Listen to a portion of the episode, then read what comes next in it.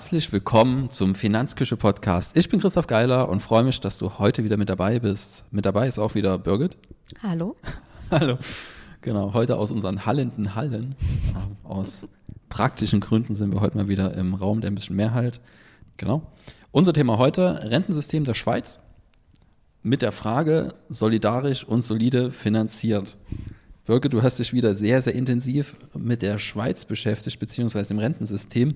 Ähm, ich glaube, der dazugehörige Artikel, den wir natürlich mit verlinken werden, ist einer der längsten Artikel, den wir überhaupt auf der Finanzküche haben, mit ähm, sage und schreibe ungefähr 3000 Wörtern.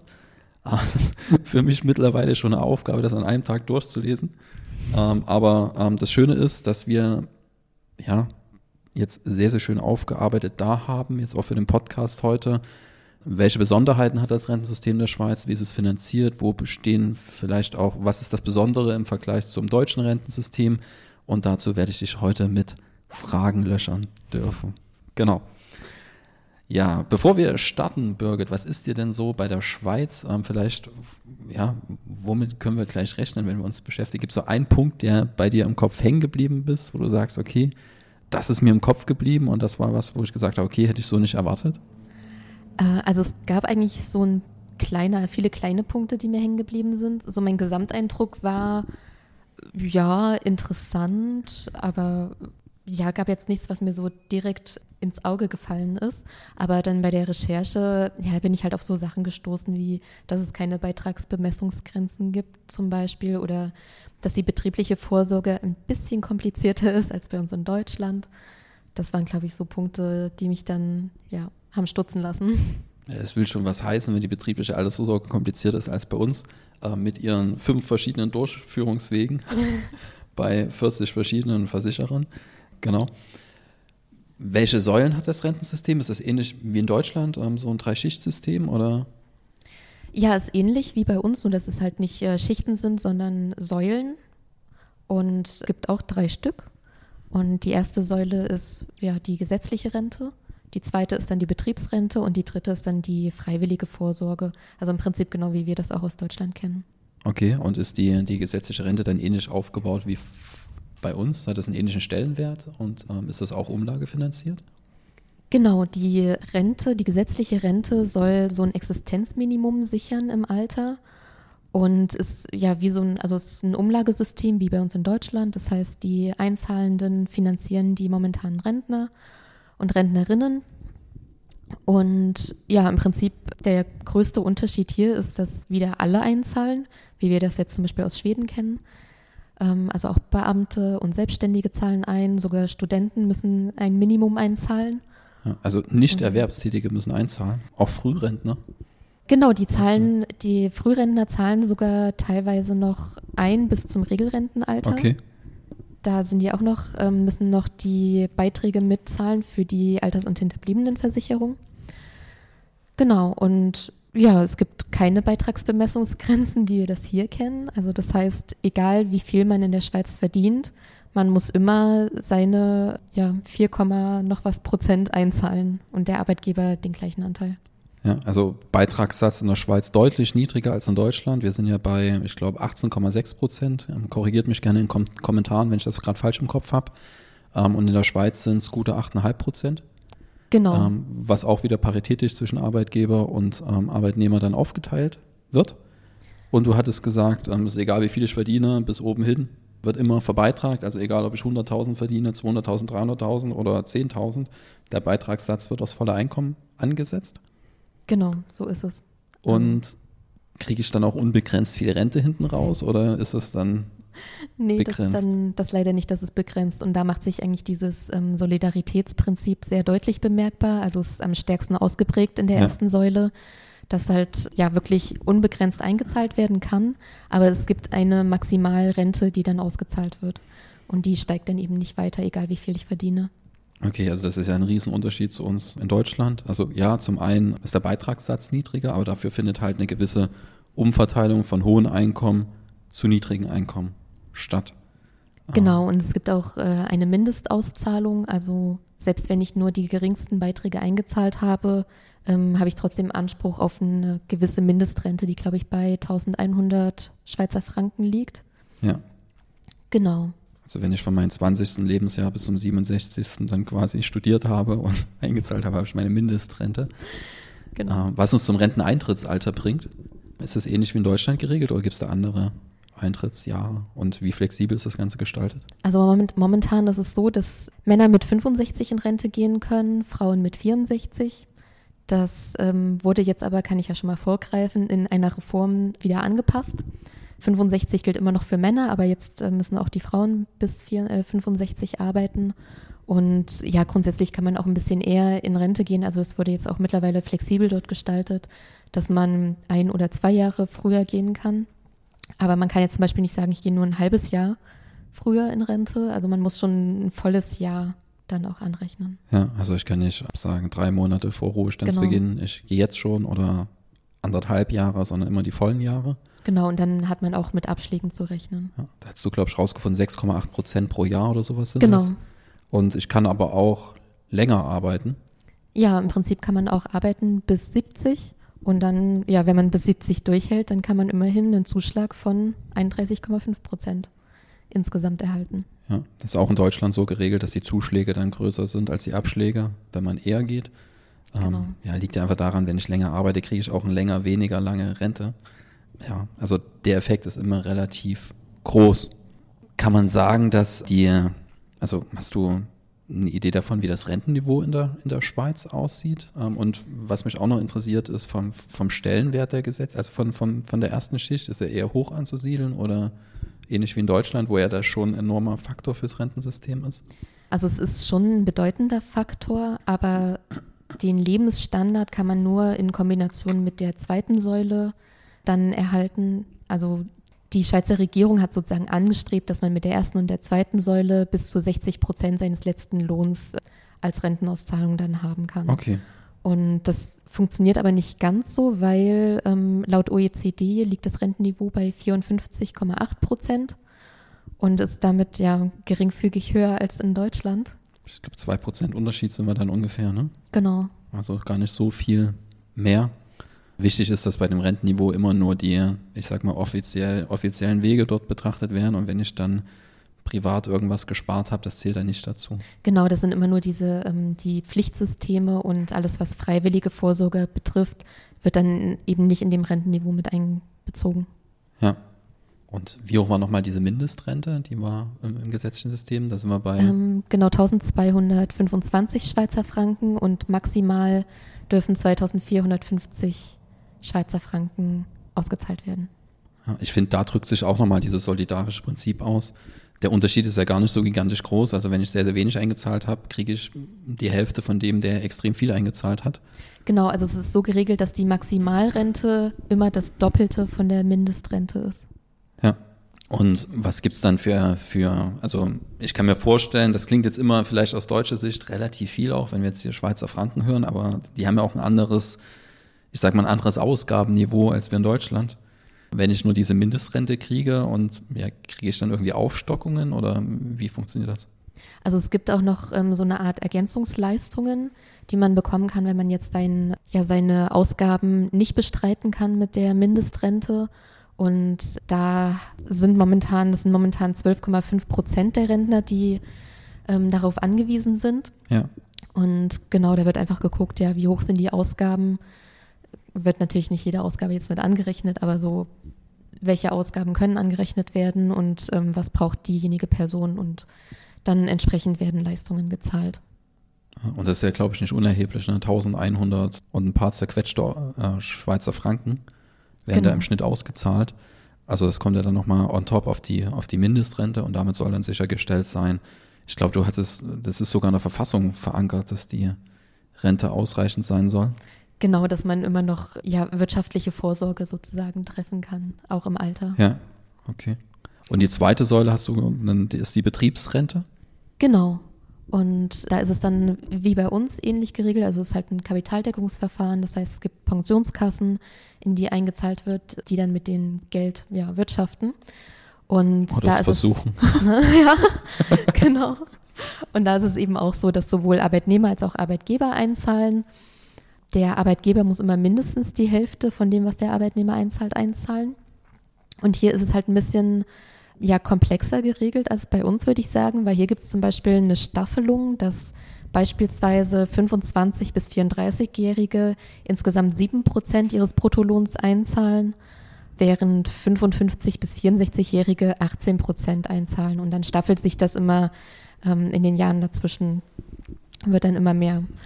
Und ähm, gleichzeitig beinhaltet diese Betriebsrente aber auch die Vorsorge, ähm, so eine Invalidenvorsorge und auch ähm, eine Hinterbliebenenvorsorge. Okay, also wir haben ein Pflichtsystem. Ähm, also auch die zweite Schicht ist dann verpflichtend für alle. Genau. Ähm, ja, zumindest für die, die einen Arbeitgeber haben wahrscheinlich. Wenn ich jetzt selbstständig bin, wird es vermutlich schwierig, oder? Na, da kann ich dann freiwillig einzahlen. Okay, also da kann ich freiwillig dann in das System reingehen. Genau. Und dann haben wir diese Staffelung und die Staffelung ist natürlich dann, ja, kann ich mir als Unternehmer dann schon vorstellen, dass es dann Auswirkungen darauf hat, dass ich vielleicht lieber junge Menschen einstelle als ältere, wenn ich da dann mehr Lohnnebenkosten habe, weil ich mehr für die betriebliche Altersvorsorge weglege. Ähm, hast du ja auch, glaube ich, angedeutet, dass daran Kritik gibt. Genau, also hier gibt es auch Vorschläge, dass man diese Staffelung anpasst, dass sie, dass die ja, Werte sich gegenseitig angleichen, dass dann eben ältere Arbeitnehmerinnen und Arbeitnehmer nicht mehr so teuer sind oder so viel teurer als jüngere. Ja. ja.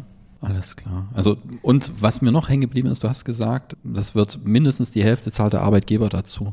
Genau. Und das ist ja auch nochmal ein Unterschied zu uns in Deutschland, wo ich sag mal, diese 15% Zuschuss verpflichtend sind aber die 15% Zuschuss ja gerade mal, ich sag mal, den Nachteil ausgleichen, dass der Arbeitgeber zum Beispiel dann auch Lohnkosten spart in Form von Krankenkassenersparnissen. Also die 15 Prozent, die in Deutschland verpflichtend zugezahlt werden, sind am Ende nur die Weitergabe von irgendwelchen Lohnnebenkosten, die der Arbeitgeber sich spart bei, der, bei dem Durchführungsweg. Ähm, und sogar so, dass wenn er keine Lohnnebenkosten spart, muss er auch die 15 Prozent nicht zuzahlen. Genau. Und ja, damit ist es ja schon mal ein Stück weit für den Arbeitnehmer am Ende attraktiver, wenn er höhere Zulagen bekommt als hier bei uns, unabhängig jetzt davon mal, wie das Kapitalanlageergebnis ist. Ist es dann auch wieder, kann ich mir so vorstellen, dass die betrieblichen Altersvorsorgen ganz klassisch aufgebaut sind, Kapitaldeckungsverfahren oder wie läuft das ab? Genau, also es ähm, gibt äh, ja unheimlich viele Pensionskassen in der Schweiz, ich glaube über 1000. Und, 1000? Ja. Okay. Und Genau, die Arbeitgeber können sich dann eben eine aussuchen, dort die Verträge schließen und dann eben alles darüber verwalten lassen. Und ähm, hier gibt es allerdings sowas wie Beitragsbemessungsgrenzen. Also es gibt so ein Mindestgehalt, ab dem verpflichtend eingezahlt wird und ein Höchstgehalt, bis zu dem verpflichtend eingezahlt okay. wird. Außerhalb dieser Pflichtgrenzen sind das dann alles freiwillige Sachen. Ja. Und das Geld, was eingezahlt wird, das kommt dann auf so ein individuelles Alterskonto und wird dann eben dort angespart und wird auch verzinst. Der Pflichtzins oder Mindestzins ist aktuell bei einem Prozent, gilt aber eben nur für diese Pflichteinzahlungen. Also wer jetzt mehr einzahlt, kann nicht unbedingt die ein Prozent bekommen. Aber es gibt halt auch Pensionskassen, die mehr Prozente oder Zinsen auf das ähm, Guthaben einzahlen. Und genau, also ich meine, man hat zwar sein individuelles Alterskonto, aber im Prinzip kommen natürlich alle Einzahlungen in diesen einen großen kollektiven Topf und werden ja. dann verwaltet. Ja. Und genau, die Pensionskassen legen das natürlich dann auch in Anleihen an oder in Aktien. Und da gibt es aber so bestimmte ja, Mindestbestimmungen, gesetzliche, die dann ja eben dazu führen, dass die Kassen auch sehr vorsichtig anlegen, sehr risikoarm, wodurch dann eben auch die, ja, die Renditen eher nicht so hoch sind, wie sie vielleicht sonst sein könnten. Wo wir dann wieder eine Parallele zum deutschen System hätten, wo ja auch gewisse, ich sag mal, ja, Vorschriften zum Beispiel für Lebensversicherungsunternehmen bestehen oder halt verpflichtende Beitragsgarantien gestellt werden genau. müssen und die Versicherer schon alleine deswegen sehr, sehr vorsichtig anlegen. Genau. Was man dann bei dem Weg auch wieder haben wird, ähm, sind Vertragskosten.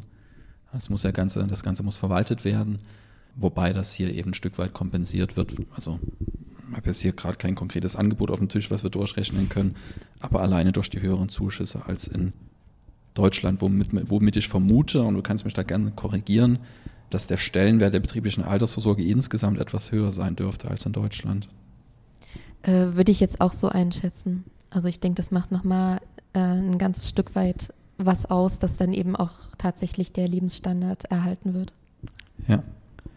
Und die Auszahlungsphase, ich glaube, das haben wir auch bei der gesetzlichen Rente vergessen. Gesetzliche Rente ist dann auch quasi in der Anzahlungsphase steuerfrei und wird dann hinten raus dann besteuert ähnlich wie jetzt auch bei der betrieblichen Altersvorsorge, oder? Äh, also grundsätzlich ist so, dass sämtliche Einkünfte im Alter ähm, normal mit der Einkommenssteuer versteuert werden. Okay, also Das ist dann egal, aus welchem Topf das kommt.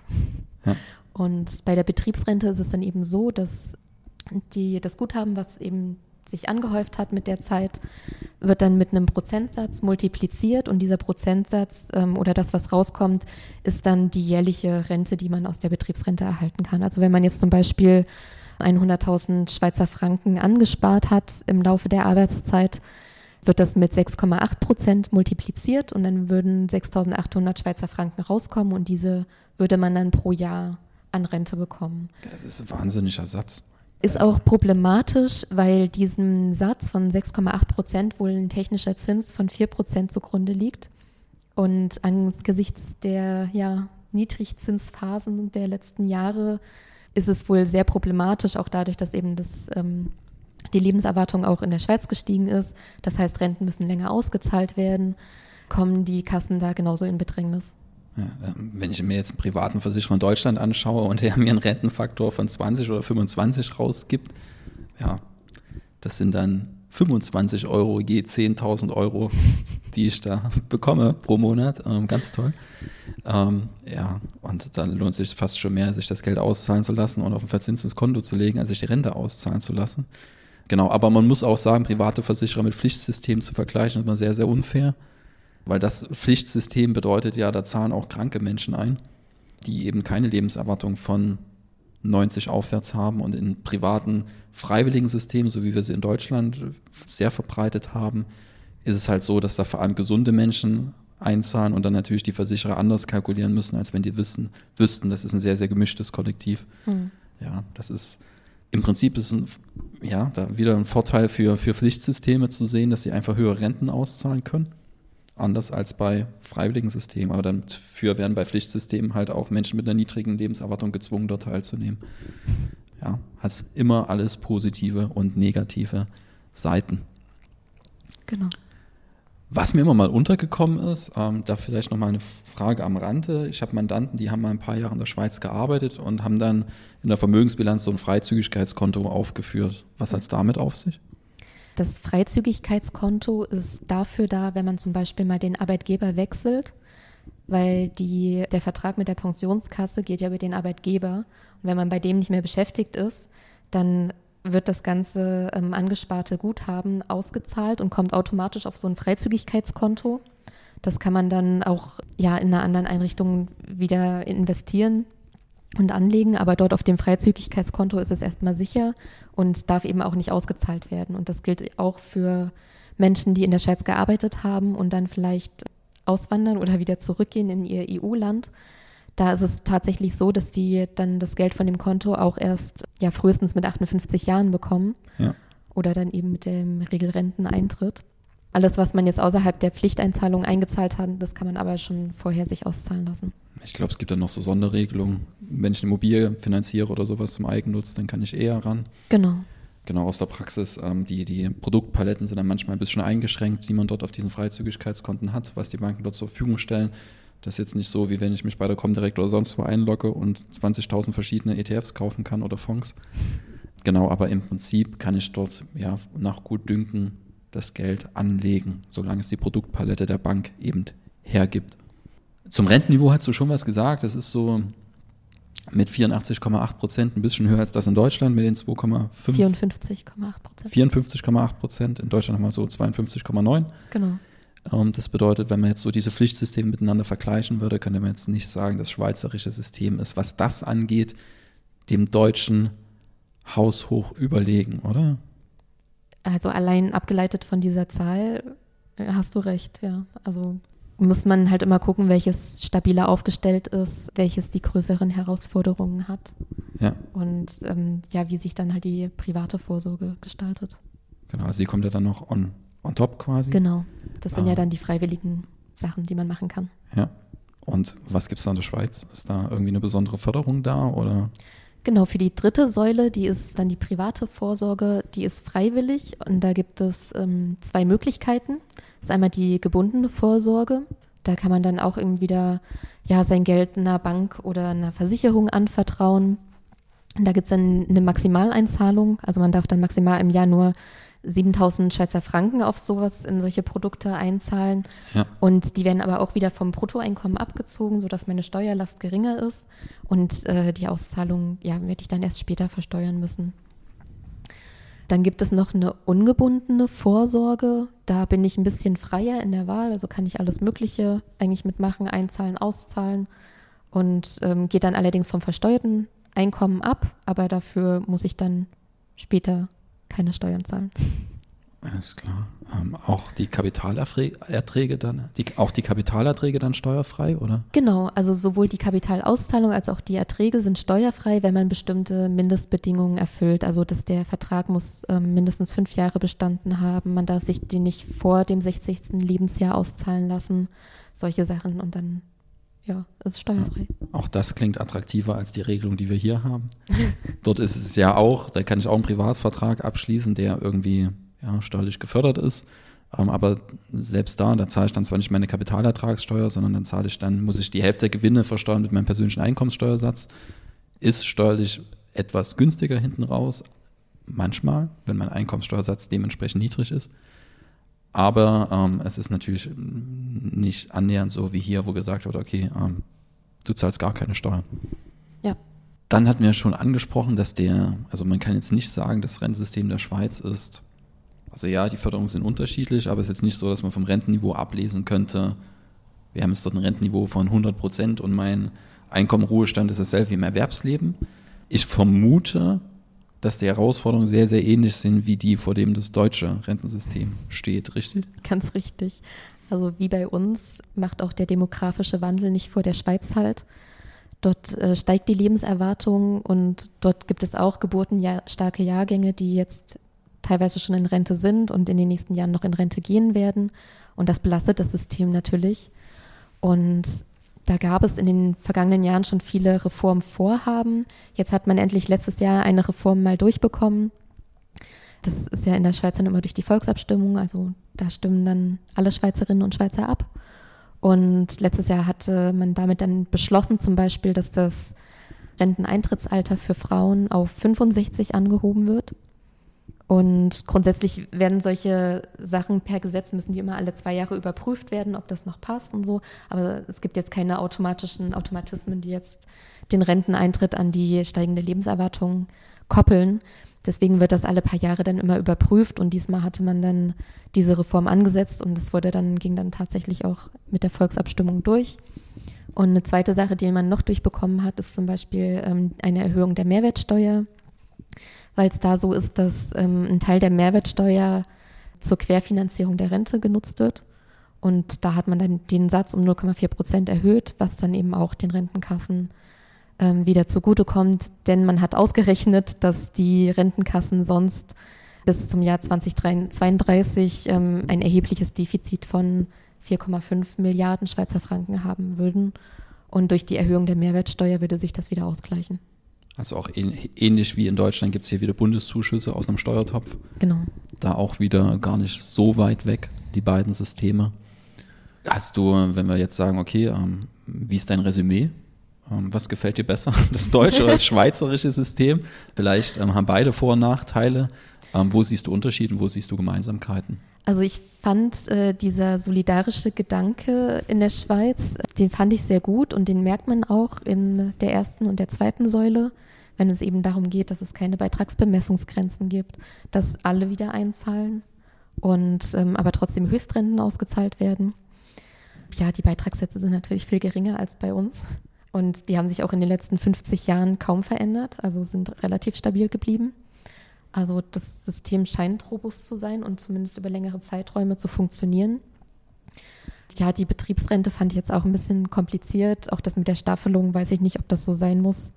Also würde ich jetzt sagen, macht für mich jetzt erstmal keinen Sinn, da so eine Staffelung zu haben. Ja.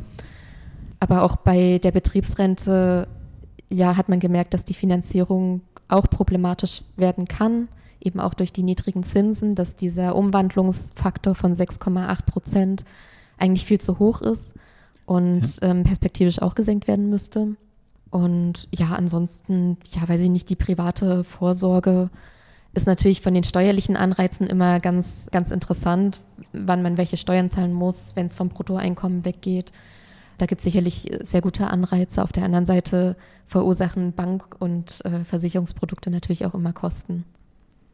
Ja, und man kann aber letztendlich festhalten, dass die Herausforderungen, vor denen sowohl das deutsche System und das schweizerische System stehen, gar nicht so unterschiedlich sind, da die Gesellschaften ja. jetzt auch nicht komplett fremd voneinander sind von der Struktur her, ähm, ist das aber am Ende auch wenig überraschend.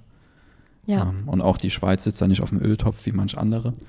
ähm, ja, auch dort genau. ähm, wird natürlich diskutiert, welche dieser Säulen man jetzt besonders nochmal fördern sollte. Also ob man jetzt verstärkt nochmal ähm, auf Eigenverantwortung setzen sollte und eben die dritte Säule noch mehr stärken müsste. Das kommt natürlich aus den Reihen von ähm, Finanzinstituten. Ja. ist ja immer viel Lobbyarbeit und, im Hintergrund, wo kann ich noch ein Produkt platzieren? Genau, auf der anderen Seite gab es natürlich auch heftige Diskussionen darum, ähm, ob man das Rentenalter anhebt. Also schon allein dieses eine Jahr für Frauen hat für sehr viel Diskussionsstoff gesorgt. Und wenn jetzt noch ähm, ja, Vorschläge kämen bis 67, wie es in Deutschland ist, ich denke, da wird es auch nochmal heftige Diskussionen geben, falls das überhaupt dann durchkommt. Ja. Dann vielen Dank. Ähm, wie gesagt, der Textbeitrag ist dann nochmal verlinkt ähm, in den Show Notes. Wir uns beim nächsten Mal. Bis dahin. Ciao.